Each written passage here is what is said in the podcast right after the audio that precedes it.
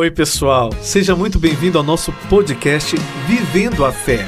Toda semana nós vamos trazer para você a entrevista que passou pelo nosso programa Vivendo a Fé com o Padre Denis Ricard na Rádio Imaculada. Fique agora com o nosso convidado. Beijo.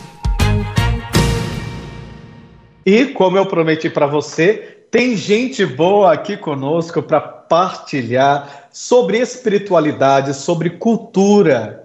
E eu vou receber agora ele, que é formado em filosofia, em teologia, é mestre em comunicação e entende muito de espiritualidade. Por quê? Porque ele é um dos padres paulinos dessa congregação que abençoa tanta gente através dos seus escritos e através do dom da comunicação que é próprio desta comunidade da igreja. Eu estou falando do Padre Galvão, Francisco Galvão, que é o nosso autor de hoje, que vem falar para nós sobre o livro Minuto de Resiliência. Boa tarde, Padre Galvão. Boa tarde, que alegria fazer esse momento de, de pausa, de conexão, para falar sobre um tema tão, tão urgente, esse tempo tão difícil que a gente está vivendo, de ansiedade, de angústia, falar de resiliência, de espiritualidade, para que nós encontremos sentido nessa vida, não tem como encontrar sentido sem cultivar essa vida interior. Com certeza, o tema de hoje vai ser muito importante porque os tempos atuais pedem muita resili resiliência. E aproveite, filho, filha, você que está do outro lado, para convidar aquela pessoa que você sabe que precisa muito escutar sobre esse tema, porque a gente está só no comecinho dessa entrevista. Quero mandar, aproveitar também, um abraço para todos os irmãos paulinos, o padre Silvio, o padre Claudinei e tantos que fazem parte aí da minha história. E ó, novidade, em breve estou lançando um livro aí também pela Paulus Editora, aguardem. Agora fecha, porque essa novidade aí, depois a gente vai conversar melhor, porque agora eu quero saber do meu convidado, o Padre Galvão, em primeiro lugar, Padre, o que é resiliência? Olha só, essa é uma palavra que está cada vez mais famosa, principalmente aí na internet, nas redes sociais. As pessoas falam muito de resiliência, mas às vezes não entendem a profundidade desse conceito. Embora seja uma palavra difícil, ela significa algo muito muito simples do nosso cotidiano, que é a nossa capacidade de lidar com o sofrimento, encontrar um sentido para além da dor, para além das experiências difíceis. E nada melhor que falar de resiliência do que nesse tempo de pandemia, marcada por tantos sofrimentos mentais, físicos, e a resiliência vem justamente nos ajudar a encontrar um sentido para além dessas adversidades, desses momentos difíceis. Então, o conceito de resiliência é basicamente a capacidade que todos nós temos de ressignificar a dor, de ressignificar o sofrimento em nossa vida. Agora, no seu livro, você descreve o significado de resiliência para engenharia, psicologia, espiritualidade. Então, existem maneiras diferentes de conceber resiliência. Quais são as diferenças? Com certeza, dependendo da, da perspectiva, a gente pode falar de, de, resiliência em vários contextos, né? Para a engenharia, como eu coloco lá no livro, é essa capacidade de resistência dos materiais diante de um impacto, diante de uma pressão, e aí, para a psicologia adapta esse termo e fala dessa capacidade que nós temos de, diante da dor, diante de um trauma, diante de uma situação adversa e difícil, nós temos essa capacidade de dar um sentido ou de encontrar um sentido para além dessa dor.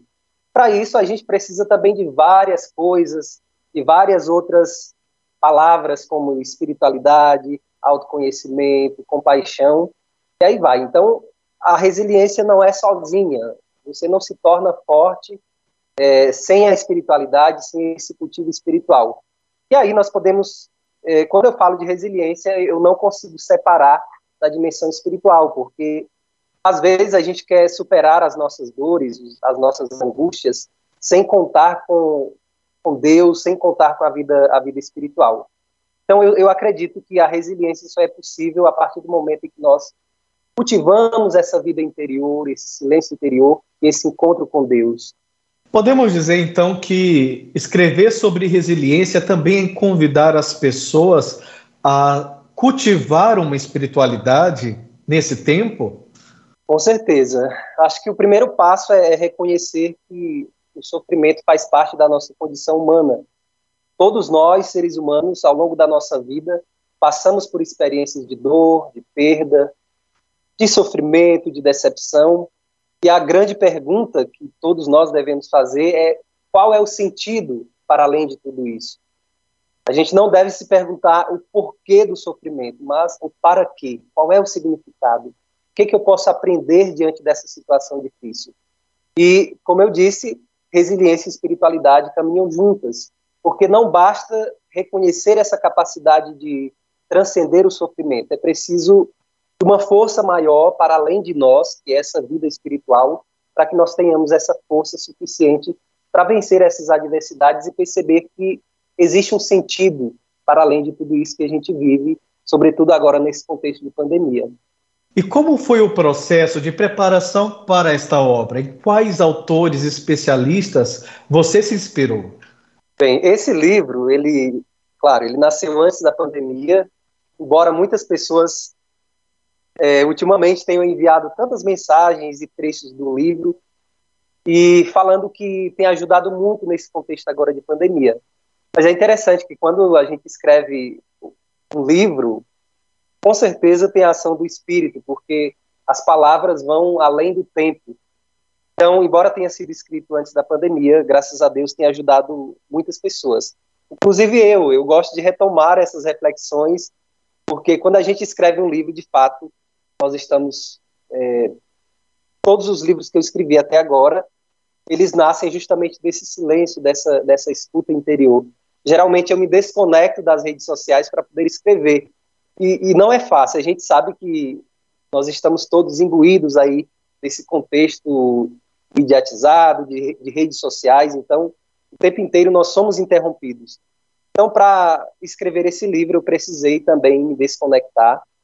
Foi justamente é, da minha casa, do seminário para PUC, durante o mestrado, eu ia de ônibus, então eu aproveitei esse tempo, quase uma hora e 40 minutos, dentro do ônibus, observando o comportamento das pessoas, os olhares, as angústias, tristezas. Então, esse livro nasce nesse contexto de, de observação do outro, de pensar, meu Deus, quais são as angústias que essas pessoas estão sentindo. E geralmente as pessoas estavam conectadas e eu não, eu estava observando aquele olhar triste, aquela angústia que transparecia na, no, nos gestos. Então, o livro nasce nesse contexto, desse desejo de ajudar essas pessoas. Por isso que ele tem uma linguagem que eu, eu tentei, na verdade, trazer uma linguagem que vai além do âmbito religioso. Então, ele é um livro que fala das questões humanas, da dor, do sofrimento, da busca de sentido, do desejo de autoconhecimento e da espiritualidade. Você falando sobre dor, sofrimento, e é bem verdade que todo autor acaba trazendo muito de sua experiência também naquilo que escreve. As, as, as experiências de dor e sofrimento de sua vida foram também fonte de inspiração, padre? Olha, que pergunta profunda, hein? Obrigado. Na verdade, eh, no finalzinho do livro, eh, eu partilho uma coisa bem pessoal. Claro que nas entrelinhas o autor sempre se revela ou revela alguma coisa da sua vida, da sua história. Mas o último, a última reflexão do livro fala justamente sobre uma história de ausência e perdão. Eu tive uma época muito, uma infância muito difícil com a minha mãe, é, principalmente com o meu padrasto. Foram momentos bem de muita dor, de muito sofrimento, de agressões. E aí naquela época eu não tinha maturidade para compreender essa referência ou, ou esse sentido para além daquele sofrimento. E aí depois, com o tempo, eu fui conhecendo essa palavra, conhecendo um pouco mais da, da vida espiritual, de vários autores que me inspiram a, a, inspiraram a escrever esse livro, como Thomas Merton, Henry Nouwen, Viktor Frankl e, e vários outros. Então, para dizer, a, a, minha história, de alguma forma, me motivou a escrever sobre esse tema da resiliência e, sobretudo, da espiritualidade. Então, quando eu falo aqui da, da experiência do perdão, é justamente disso. E para que eu consiga dar um sentido para o sofrimento, é, eu não posso fugir da minha história de vida, das marcas, das feridas. Então, essa resiliência, essa espiritualidade passam também por essa capacidade de reconciliação comigo mesmo, com a minha própria história. Então, o livro passa por aí também, por essas feridas superadas graças à vida espiritual. Muito bom. E eu tenho certeza que nossos ouvintes já estão ficando curiosos para poder tocar, através desse livro, um pouco mais dessa história de vida que tanto nos ensina. Padre, quantas reflexões você propõe no livro Minuto de Resiliência? Olha, inicialmente eu queria fechar em 200 reflexões, mas eu acho que acabei passando. É, a ideia era escrever 200 reflexões sobre autoconhecimento, resiliência, espiritualidade, busca de sentido, sobre a dor humana. E aí eu fui escrevendo, escrevendo, e de repente eu acredito que tem um pouquinho mais de 200 reflexões, porque depois eu comecei a falar sobre a questão da vida conectada, da dificuldade que a gente tem de, de compreender essa vida espiritual no meio de tanta conexão, de tanta conectividade. Comecei a falar sobre a questão do perdão também, dos excessos, é, eu falei um pouco também sobre a busca do ser humano por esse sentido que nasce do silêncio também. Eu, eu acredito que seja uma grande dificuldade de muitas pessoas de silenciar, de olhar para dentro de si. Não tem como encontrar esse sentido nesse sofrimento sem essa capacidade de escuta de nós. Eu falo muito da, da necessidade que nós temos de escutar o nosso interior, de escutar o nosso coração que é um exercício para todos os dias. Não tem como exercitar essa capacidade de escuta sem silenciar, sem tirar um tempo para nós mesmos. O Papa Francisco fala, né, que a escuta é que dá sentido à nossa existência, à nossa relação com Deus. Ele vai falar sobre a diferença entre ouvir e escutar. Escutar é essa capacidade de estar inteiro em cada experiência, estar inteiro na minha relação com o outro. Então, são mais de 200 reflexões sobre temas diversos, não apenas sobre religião, mas sobre as dores humanas, sobre a busca do ser humano por um sentido.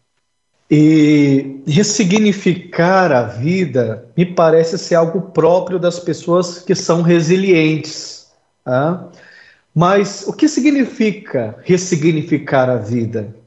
Bem, quando a gente fala em ressignificar, é mais do que aceitar. Diante da dor, tem muitas pessoas que aceitam a situação, aceitam o sofrimento, mas ficam estagnadas. E a ideia do ressignificar é ir um pouco além, além da aceitação da dor, da, da aceitação do sofrimento. É fazer algo. E esse fazer algo é buscar a vida espiritual para que eu encontre essa força, essa fortaleza necessária para vencer. Então, a gente sabe que o sofrimento faz parte da nossa condição humana durante várias etapas, todas as etapas da nossa vida. E nem sempre nós temos essa capacidade de olhar para o sofrimento como algo positivo, como uma oportunidade de, de amadurecer. O, o sofrimento nos ajuda a ser mais pacientes diante da dor, a ter mais compaixão em relação às pessoas. Então, ressignificar significa ir além dessa aceitação para transformar esse sofrimento em algo bom. E, e do sofrimento é possível tirar muitas coisas boas. Existem muitos artistas que descobriram a sua arte justamente diante desse momento de dor e de sofrimento. Eu considero particularmente aí como compositor que a dor é esse lugar fértil, fértil para que possamos gerar com criatividade, né, arte e uma arte que toca o coração humano, porque diz respeito a algo que é comum a todos nós. Agora, na sua fala, eu vejo uh, presente esta importância do silêncio, essa importância do parar, do se desconectar, inclusive fez parte do teu processo para a escrita.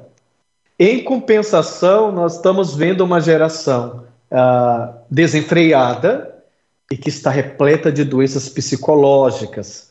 O senhor acredita que tudo isso que tem adoecido o nosso povo está ligado a esta dificuldade de silenciar para poder observar os movimentos da alma e trazer sentido reelaborando tudo isso? Olha, com certeza. Nós vivemos numa sociedade muito barulhenta, hiperconectada.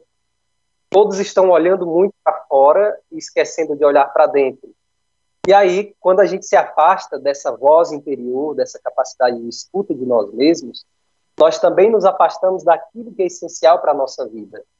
Eu acredito muito que o barulho, o, o olhar demais para o outro, olhar demais para fora, acaba nos desviando dessa, dessa voz interior, dessa consciência da nossa própria vida. E o silêncio é processo, a gente precisa aprender, é um exercício diário, escutar o outro, às vezes na, nas coisas mais simples. A gente faz uma pergunta para o outro e antes que a pessoa responda, nós já estamos elaborando respostas. A gente pergunta o nome do outro, daqui a segundos a gente já não lembra mais. Então, são nas coisas mais simples que esse silêncio, é, que a gente exercita essa capacidade de silêncio. Mas existe um silêncio mais profundo, que é esse silêncio místico, digamos assim. Essa capacidade de estar inteiro em nós mesmos para estar inteiros na presença do outro e na presença de Deus. E não existe uma receita pronta nem para a felicidade, nem para a resiliência, nem para a vida espiritual. É na prática, é no cotidiano que a gente vai descobrindo. E o silêncio é da mesma maneira. Essa capacidade de escuta nasce desse desejo, dessa disposição para escutar primeiramente a nossa consciência, que às vezes nós queremos respostas prontas, receitas prontas do outro, mas a resposta que a gente busca no outro às vezes está justamente nesse silêncio que a gente não faz. Então o silêncio traz respostas e traz sentido para a nossa vida.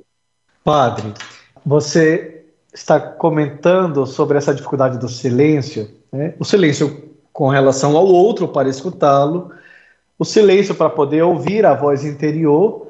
E como você percebe que esta ausência de silêncio está afetando o nosso relacionamento com Deus? Existe uma frase que acredito que seja de São Vicente de Paulo, ele fala que não existe nada mais parecido com Deus do que o silêncio. Para dizer que Deus, Deus é simples, Deus se manifesta nas coisas pequenas da vida. Mas se nós estamos apressados demais, preocupados demais com, com as coisas de amanhã, nós não percebemos a presença de Deus no cotidiano, nas coisas simples. Às vezes a gente pede coisas grandiosas, queremos milagres grandiosos mas Deus se manifesta de maneira tão simples, tão pequena, mas o nosso olhar apressado demais acaba não percebendo Deus está aqui agindo nas coisas, naquilo que a gente acha que é mais insignificante. Então, essa capacidade de escuta vai fortalecer a nossa relação com Deus. Não tem como crescer na vida espiritual sem fazer esse caminho de olhar um pouco para dentro. Como disse, o nosso olhar se volta demais para o outro, para as telas, e acaba esquecendo de olhar um pouco para dentro, para essa escuta de Deus. O querido padre Francisco Galvão está conversando conosco sobre o livro Minuto de Resiliência. É um tema muito interessante para os dias atuais e que com certeza todo mundo aqui está precisando ler um pouco sobre isso. Para tirar mais dúvidas e gerar mais curiosidade, quero recebê-lo mais uma vez, o Padre Galvão, já com uma pergunta. Padre, neste livro que estamos lançando, você pontua seis pilares da resiliência. Quais são esses pilares? Vamos então falar sobre os seis pilares da resiliência. O primeiro deles é tenha menos tempo, tenha menos uma meta de vida, ou seja, diante da existência, todos nós precisamos ter um objetivo, ter uma meta. Nós estamos numa sociedade que parece que as pessoas estão cada vez mais perdidas, em busca de um sentido, em busca de um caminho. Para encontrar esse caminho, nós precisamos saber o que que nós estamos buscando. Então, o primeiro pilar é saber o que que nós estamos buscando nessa vida, qual é o sentido, qual é a nossa missão.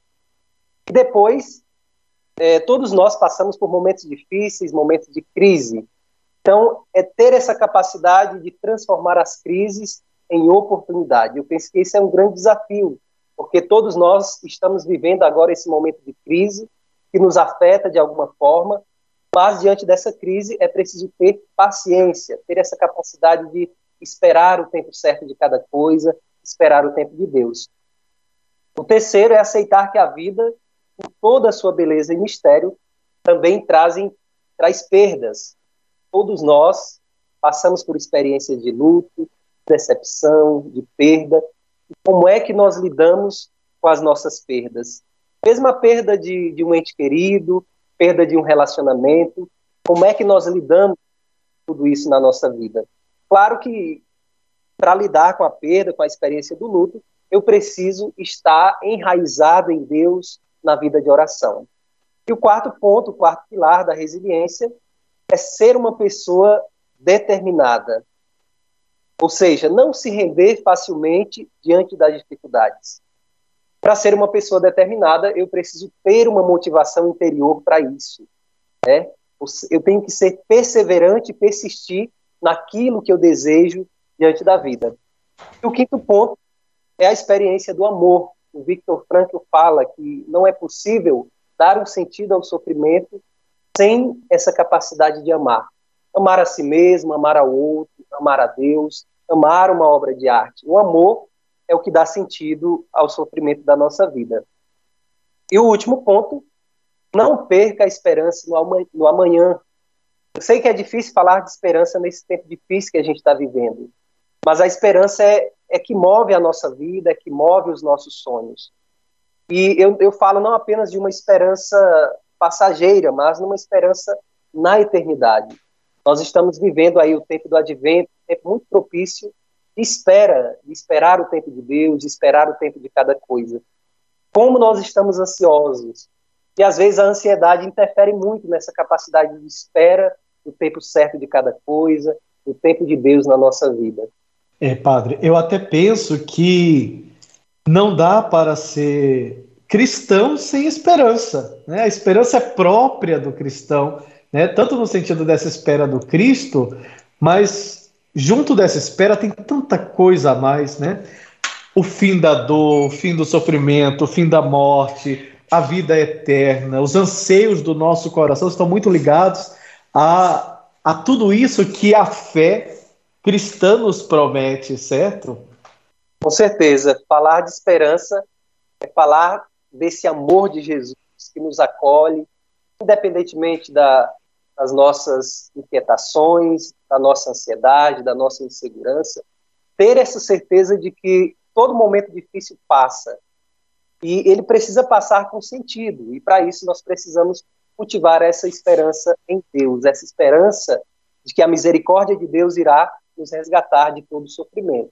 E logo no, no, primeiro, na primeira coluna, né, no primeiro pilar para se chegar à resiliência, o senhor já coloca a espiritualidade. Agora eu percebo que muitas pessoas ainda não entendem o que é espiritualidade e confundem com práticas rituais apenas, né? O que, que seria, Padre Francisco, Padre Galvão, espiritualidade? Bem, o tema da, da espiritualidade é bastante amplo mas nós estamos falando da espiritualidade cristã. Então, para nós cristãos, a espiritualidade tem a ver com a nossa capacidade de, de estar em Deus a cada instante da nossa vida. É, falar de, de espiritualidade é falar dessa conexão profunda entre ser humano e Deus. É, ali no início do catecismo, fala que todo ser humano é capaz de Deus. Então, essa ausência, essa angústia que nós vivemos como seres humanos, ela vai, ela vai cessando à medida em que eu cultivo essa vida interior, essa vida espiritual. Então, essa espiritualidade como essa capacidade de viver na presença de Deus, para simplificar as coisas, viver na presença de Deus, tomar consciência de que nós não estamos sozinhos diante da dor, diante do sofrimento. E aí, é, ali em João 15, fala: sem mim nada podeis fazer. Ou seja, quanto mais eu me afasto dessa voz de Deus, dessa presença de Deus, mais a vida se torna vazia de significado, vazia de sentido. Então, cultivar a espiritualidade é cultivar essa consciência de que Deus permanece comigo, mesmo diante da dor, diante do sofrimento, diante das dificuldades. E cultivar isso passa por essa capacidade de, de silenciar, escutar a nossa voz interior, escutar a nossa consciência. Sim, porque não, não é um processo apenas de racionalização, né? estava aqui enquanto, enquanto você falava. Gente, eu estou falando você porque ele é novinho. Ele está com poucos meses. Descobri agora no intervalo que foi ordenado esse ano. É isso, certo, padre? Mesmo, em julho. É um padre novinho, gente. É uma alegria. E enquanto você falava, eu pensava aqui exatamente ah, nas pessoas que tentam viver uma espiritualidade, uma fé apenas a nível intelectual, apenas a nível racional, só que acabam não chegando à meta de uma espiritualidade, porque ah, nós vemos pessoas que às vezes estão sofrendo com crise de ansiedade, com crise de pânico, e por mais que elas procurem racionalizar e dizer, não, mas eu preciso ter esperança, eu preciso ter fé, às vezes elas não conseguem porque não é algo que está alinhado com a vida. É, essa experiência da esperança, da fé que conduz a, re, resiliência é algo que exige um comprometimento de vida, me parece, certo, padre? Com certeza, é, é a experiência espiritual no cotidiano, porque não adianta a gente fugir fazer um retiro e depois voltar para a nossa realidade e esquecer essa experiência que a gente teve de escuta, de espiritualidade. Então, o grande desafio é viver na presença de Deus o tempo inteiro. Mesmo quando eu faço os meus trabalhos mais simples, desde lavar uma roupa, é, limpar uma casa, ter essa consciência, levar o nosso pensamento a Deus. O Papa Francisco fala que o verdadeiro progresso na vida espiritual não consiste é, em esperar milagres, êxtases, mas em ser capaz de perseverar, mesmo nos momentos difíceis. Então, esse desafio de perceber Deus nas, nas coisas simples, nos momentos de, de dificuldade, nas provações, e essa convicção da presença de Deus, ela nasce justamente desse cultivo diário. Costumo dizer que as pessoas só crescem na vida espiritual se elas souberem reservar um tempo para si mesmas. Não importa se são 10 minutos por dia, meia hora, uma hora, é preciso criar essa rotina ou essa disciplina espiritual diária para que nós cultivemos de fato essa vida interior, que vai se manifestar, sobretudo, nos momentos de dificuldade. Padre, nós estamos no final do ano e é um período em que as pessoas costumam fazer uma releitura de vida, das metas, dos acontecimentos. Nesse sentido, o seu livro pode ajudar o leitor? De que forma? Olha, eu espero não dar uma resposta pronta, porque o livro ele traz muitas perguntas, mais do que respostas prontas ou receita pronta para resiliência, para felicidade, para a vida espiritual. É, ela tra ele traz expectativas, ela traz esse desafio do ser humano de olhar para dentro. Não adianta eu querer encontrar sentido na minha vida olhando apenas para o outro, olhando apenas para a vida do outro, para aquilo que o outro posta nas redes sociais. É preciso ter essa capacidade de parar e de olhar para dentro de si. E o livro, com certeza, traz temas e reflexões bastante atuais e desafiadores também, porque não é fácil silenciar, não é fácil lidar com a nossa própria solidão, não é fácil escutar a nossa voz interior. Então existe aí esse desafio e tudo passa por esse essa capacidade de tirar um tempo para si. É, tem um trechinho aqui do livro, na página 93, que eu falo justamente sobre isso. Tempo para si. Diz assim: não permita que o barulho, a pressa ou a ocupação excessiva e façam desviar-se daquilo que é essencial em sua vida. Pouco a pouco, quem pouco se escuta facilmente perde a direção do caminho. Reservar um tempo para si, em meio à correria diária, em meio à vida conectada, é um presente que ninguém pode nos oferecer a não ser nós mesmos. A vida recompensa a quem não foge da sua interioridade, a quem não tem medo de enfrentar as suas cruzes diárias. Cada alvorecer traz uma nova oportunidade de autodescoberta. Então aqui fala sobre essa pressa, sobre esse barulho, sobre essa vida conectada. Como é que eu encontro a verdadeira paz em meio ao barulho da vida cotidiana? É reservando um tempo para si. É claro que é difícil. Tem um autor que eu gosto muito, que é o Henry Nouwen, ele fala que a, a vida espiritual vale a dor e o esforço. Ou seja, tem a minha parte, a minha disposição, e tem a ação do Espírito. Mas para que Deus possa agir, fortalecer essa espiritualidade, eu preciso estar disposto, eu preciso fazer esse primeiro passo, que é estar na presença de Deus. Vocês já viram que o padre é profundo, gente. Esse livro promete. Quero que você adquira. Agora, eu fiquei aqui curioso, padre. Será que eu sou uma pessoa resiliente? Conta para nós quais são as características das pessoas resilientes.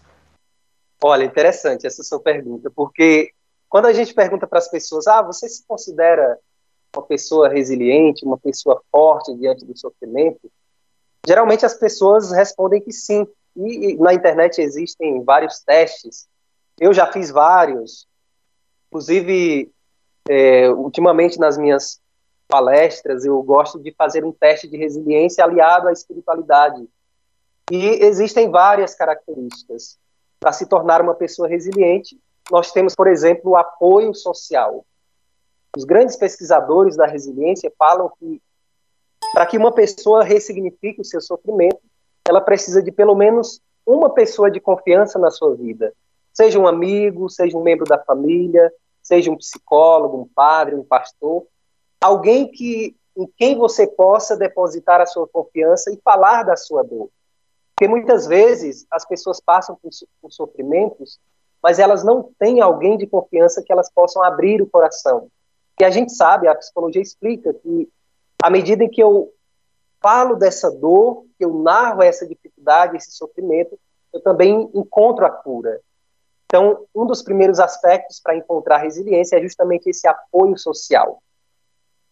Um outro aspecto é essa capacidade de não fugir da dor. Como eu disse no início é, da nossa reflexão, é muito fácil a gente fugir do sofrimento, fugir do luto, fugir da experiência de dor. Mas quando eu fujo da dor e do sofrimento, eu não consigo ressignificar, eu não consigo compreender a dor e nem o sentido para além dela. Então, um dos aspectos importantes é justamente esse, essa capacidade de encarar, olhar para o sofrimento e dizer, olha, eu estou passando por essa dor, por essa dificuldade, eu sei que vai passar, eu sei que Deus está comigo, eu não preciso fugir desse sofrimento, porque eu sei, eu tenho uma convicção de que, para além desse sofrimento, existe algo muito maior, existe um sentido em Deus. E o aspecto que eu não me canso de falar é justamente essa capacidade de escuta de si mesmo, de cultivo espiritual. Né? O Papa Bento XVI fala muito disso. Para encontrar esse sentido, é, nesse sofrimento, nessa dor, eu preciso justamente olhar para a minha fé, qual é o tamanho da minha fé diante dessa dor, diante desse sofrimento? Tem um, um documento chamado Salvifici Dolores, do, do Papa João Paulo II, ele fala justamente dessa, desse sentido que passa pela cruz. Para encontrar o sofrimento, eu preciso também, para encontrar o sentido do sofrimento, eu preciso, de alguma maneira, compreender ou passar pela experiência da cruz. Todos nós temos as nossas cruzes diárias, todos nós temos os nossos sofrimentos diários. Para isso, nós precisamos também olhar não apenas para a cruz, mas para a ressurreição, para essa experiência que nos tira da cruz, que nos tira desse sofrimento tão profundo.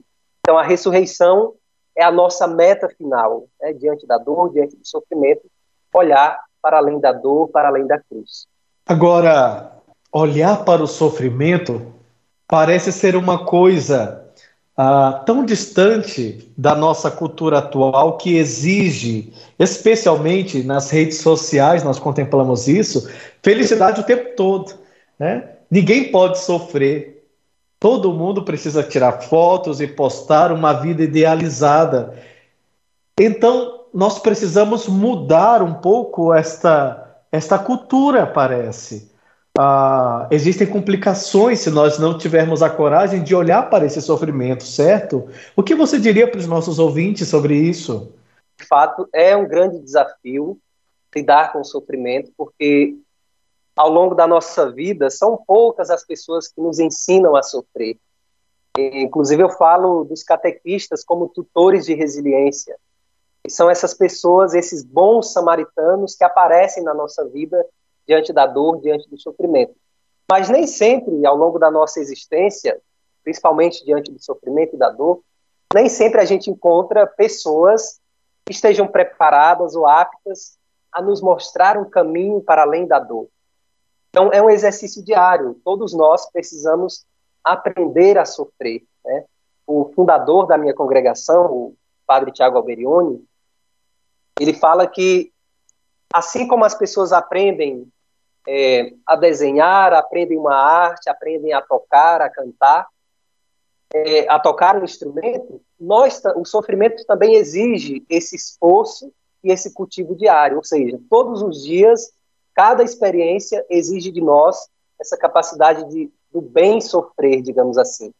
Então, não existe receita, é diariamente que a gente vai descobrindo a nossa capacidade de paciência diante da dor, diante do sofrimento. E essa coragem, essa determinação diante do sofrimento, diante da dor, ela nasce dessa consciência de quem eu sou. Por isso que eu falo também desse, dessa capacidade de autoconhecimento. Uma pessoa que se conhece, ela não espera receitas prontas. Ela olha para a sua história e vai perceber que naqueles momentos mais difíceis, Deus estava presente e por isso ela conseguiu ressignificar essa dor. Padre, eu penso que desde que nascemos, o sofrimento já começa a atuar sobre a nossa vida. Mas me tocou quando você disse que poucas pessoas nos ensinam a sofrer.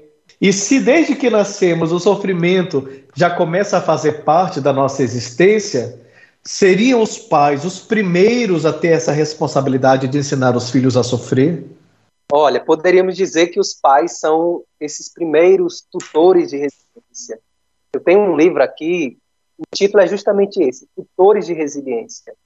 E, biblicamente falando, o tutor de resiliência é o bom samaritano. É aquele que encontra o sofredor no caminho e o ajuda a encontrar um sentido para além daquela dor.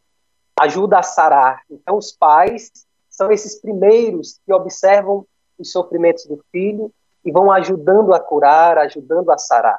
Então, pai tem, os pais têm essa missão de conscientizar os filhos de que o viver não é fácil, de que o mundo de alguma forma, o mundo, as relações vão causar sofrimento. Falar dessa finitude. Né? Não tem como passar por essa vida sem tomar consciência de que somos finitos, de que somos passageiros. E à medida em que eu tomo consciência de que a morte existe, eu também preciso tomar consciência de que há um sentido. Se a morte existe, qual é o sentido desse sofrimento? Qual é o sentido da existência? Então, existe uma missão e existe uma pergunta diante do luto, diante da morte, que é: qual é o sentido para o sofrimento? Encontrar esse sentido, padre, é um grande desafio realmente para a vida. Agora, diante da dor, especialmente nesse tempo que ainda estamos enfrentando de pandemia, onde já perdemos tantas pessoas, inclusive temos ouvintes que até hoje estão vivendo um processo de luto como manter a esperança? É possível, diante de tantas frustrações, diante de nãos da vida, às vezes até carregando a sensação de que Deus também disse um não? Como devemos lidar com toda esta realidade para conseguir superar? Verdade, Padre. Durante essa pandemia, todos nós tivemos perdas, talvez de pessoas próximas, de pessoas conhecidas, de entes queridos, amigos todos nós, de alguma forma, tivemos de reaprender a lidar com a morte, com a ausência, com a dor, com a saudade. E muitas pessoas, com certeza, ainda agora, nesse tempo de pandemia, ainda vivem essa, essa dor parece que não sara, que parece que não tem resposta. A gente recebe, com certeza você também, nas redes sociais, as pessoas partilhando a dificuldade que elas têm de lidar com o luto, de lidar com, com essa saudade. Parece que fica um vazio né, quando a gente perde alguém muito especial.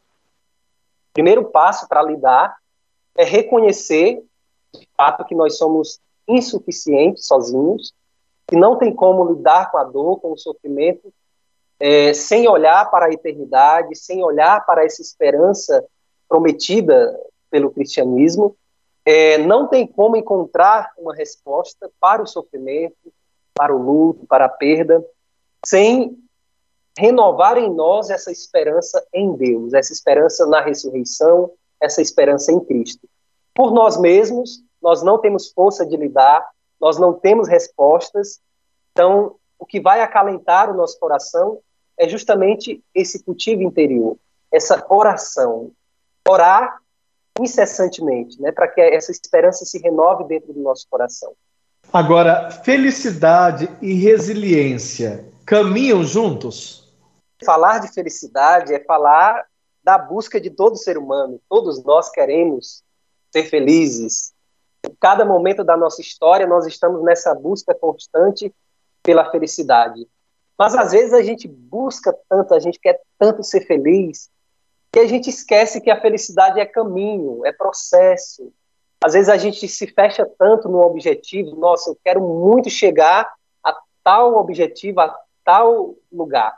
Mas às vezes a caminhada é cheia de alegrias, de momentos bons, mas a gente não percebe, porque nós estamos tão focados naquilo que a gente acha que é a nossa felicidade, que a gente acaba esquecendo que às vezes a felicidade está justamente nessa inconstância, nesse trocar de caminho.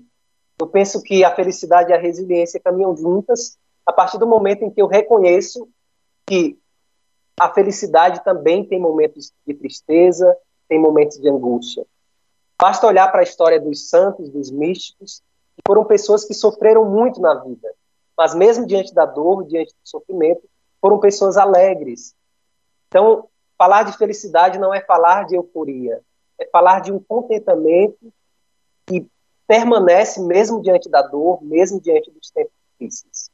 Perfeito, eu acredito plenamente que a meta de todo sofrimento é não é não parar em si mesmo, mas ser superado, gerando a felicidade, essa plenitude de vida.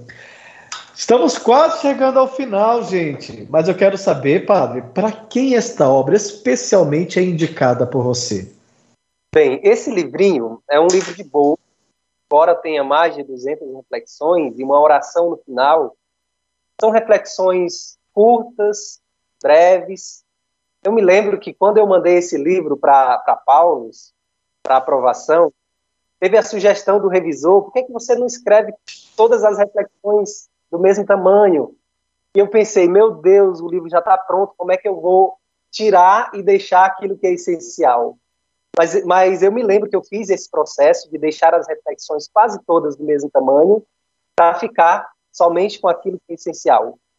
E, na verdade, o profundo desse livrinho, a missão, digamos assim, desse livro, é justamente nos fazer olhar para aquilo que é essencial na nossa vida. Às vezes a gente perde tempo com com relações tóxicas, com, com sonhos inúteis.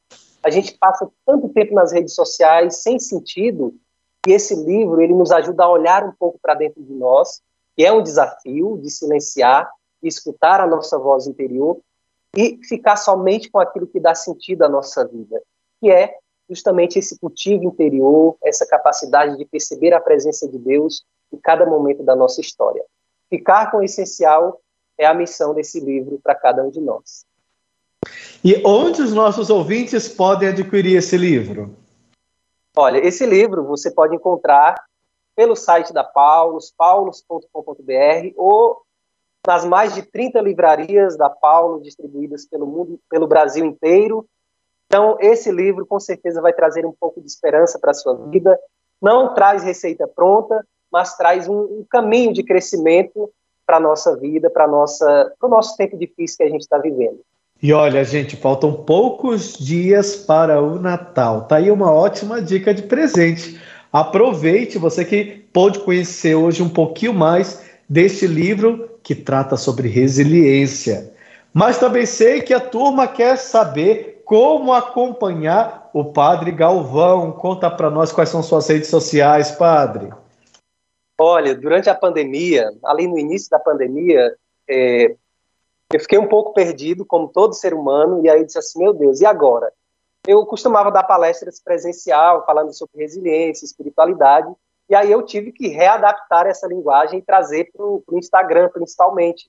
E aí eu comecei a fazer bastante lives, e aí, graças a Deus, hoje eu consigo alcançar mais pessoas com as lives, mas também com os vídeos.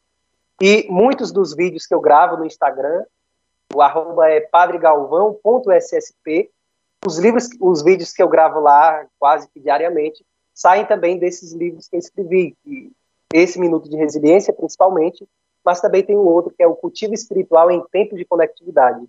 Então, quem quiser me seguir nas redes sociais, vocês vão também me ajudar a evangelizar cada vez mais.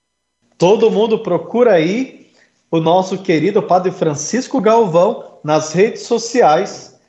E claro, adquira esse livro que é a nossa dica de hoje, o livro Minuto de Resiliência. Padre, muito obrigado por dedicar esse tempo a estar conosco aqui na Rádio Imaculada, a estar com os nossos ouvintes. Com certeza nos enriqueceu, me enriqueceu demais. Gratidão e que Deus abençoe seu ministério.